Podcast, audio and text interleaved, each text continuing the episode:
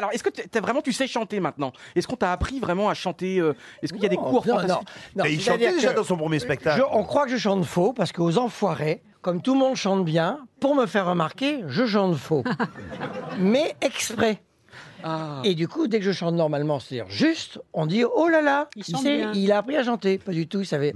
mais- D'ailleurs, c'est drôle parce qu'au au Maroc, euh, c'est la seule émission française à peu près qui passe, c'est Les Enfoirés.